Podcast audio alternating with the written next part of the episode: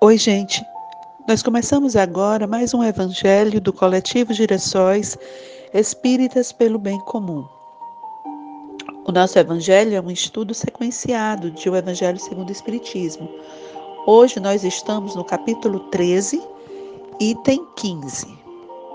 Antes de lê-lo, porém, eu gostaria de lembrar que neste sábado a intenção do nosso evangelho se volta em especial para todos os encarcerados das penitenciárias do Brasil e do mundo. Que nós possamos então, neste momento, antes de refletirmos sobre os ensinamentos de Jesus sob o olhar do Espiritismo, que nós possamos nos recolher em prece, dispersando qualquer pensamento que possa nos tirar a atenção e buscando nos aproximar de nossos anjos.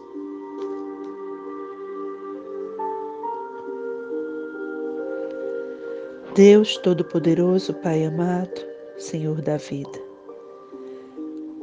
Te agradecemos, bom Deus, pela existência que tu nos deste, pela oportunidade que temos de nos melhorar e caminharmos em tua direção. Acolhe, Senhor, teus filhos desgarrados, que presos nas angústias das aflições morais, vagam em sofrimento. Estejam eles encarnados ou desencarnados, possam antever a esperança de um dia conhecer a felicidade por viver em ti.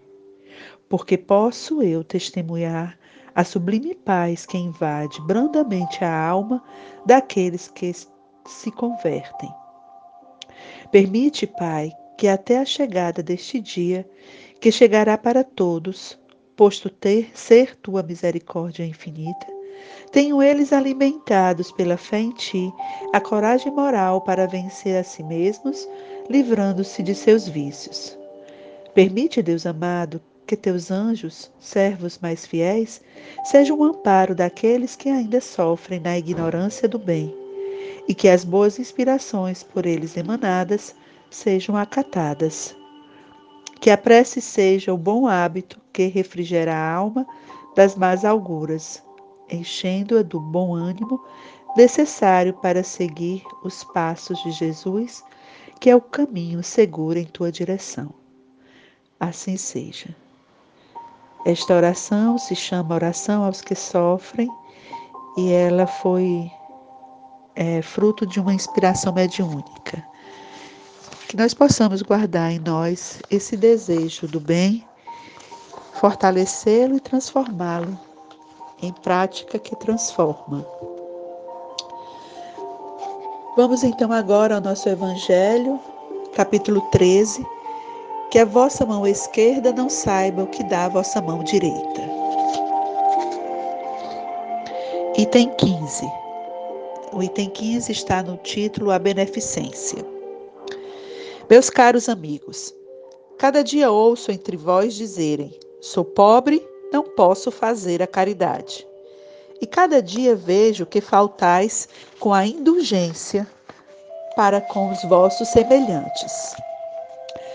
Não lhes perdoais nada, e vos erigis em juízes frequentemente severos, sem vos perguntar se estaríeis satisfeitos que fizessem o mesmo a vosso respeito. A indulgência não é também a caridade? Vós que não podeis fazer senão a caridade indulgente, fazei ao menos, mas fazei-a largamente. Para o que é da caridade material, quero vos contar uma história do outro mundo. Dois homens vieram a morrer. Deus havia dito: enquanto esses dois homens viverem, serão colocados em um saco cada uma das suas boas ações, e na sua morte serão pesados esses sacos. Quando esses dois homens chegaram à sua derradeira hora, Deus fez trazer os dois sacos. Um estava gordo, grande, bem cheio, ressonando o metal que o enchia. O outro era muito pequeno e tão fino que se via através dele as raras moedas que continha. E cada um desses homens reconheceu o seu. Eis o meu, disse o primeiro. Eu o reconheço. Fui rico e dei muito. Eis o meu, disse o outro. Sempre fui pobre. Ah, eu não tinha quase nada a partilhar.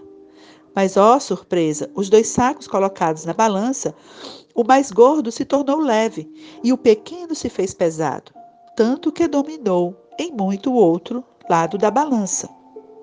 Então Deus disse ao rico: Desde muito, deste muito, é verdade, mas deste por ostentação e para ver o teu nome figurar em todos os templos do orgulho.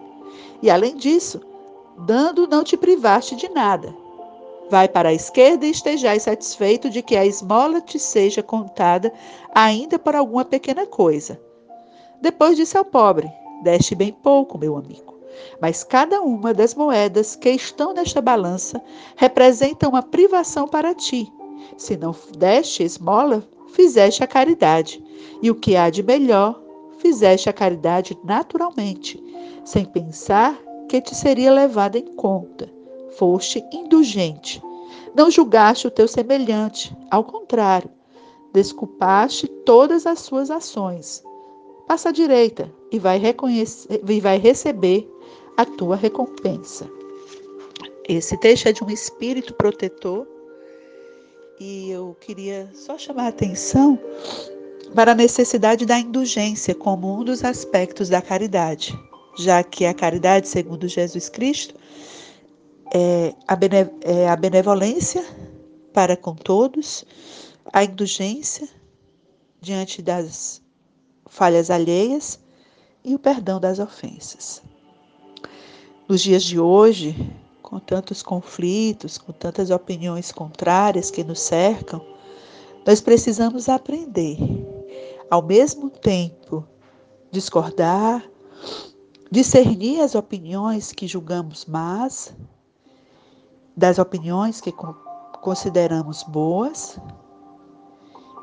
fazer isso sem, contudo, atacar aquele que pensa diferente. É um desafio grande conseguir observar que ideias são más, mas manter por aquele que propaga tais ideias algum sinal de solidariedade e de fraternidade. Talvez este tenha sido e venha sendo um dos nossos maiores desafios nos últimos anos. Lembremos que fazer o bem é uma necessidade para o nosso progresso e nós não podemos escolher a quem fazer. Este vai ser o, o recado que eu deixo para cada um. Tentar conviver com aquele que é diferente de nós buscando construir a solidariedade e a fraternidade. Que os nossos anjos guardiães possam nos ajudar neste desafio que muitas vezes quebra o nosso orgulho. Este é o Evangelho do Coletivo Girassóis Espíritas pelo Bem Comum.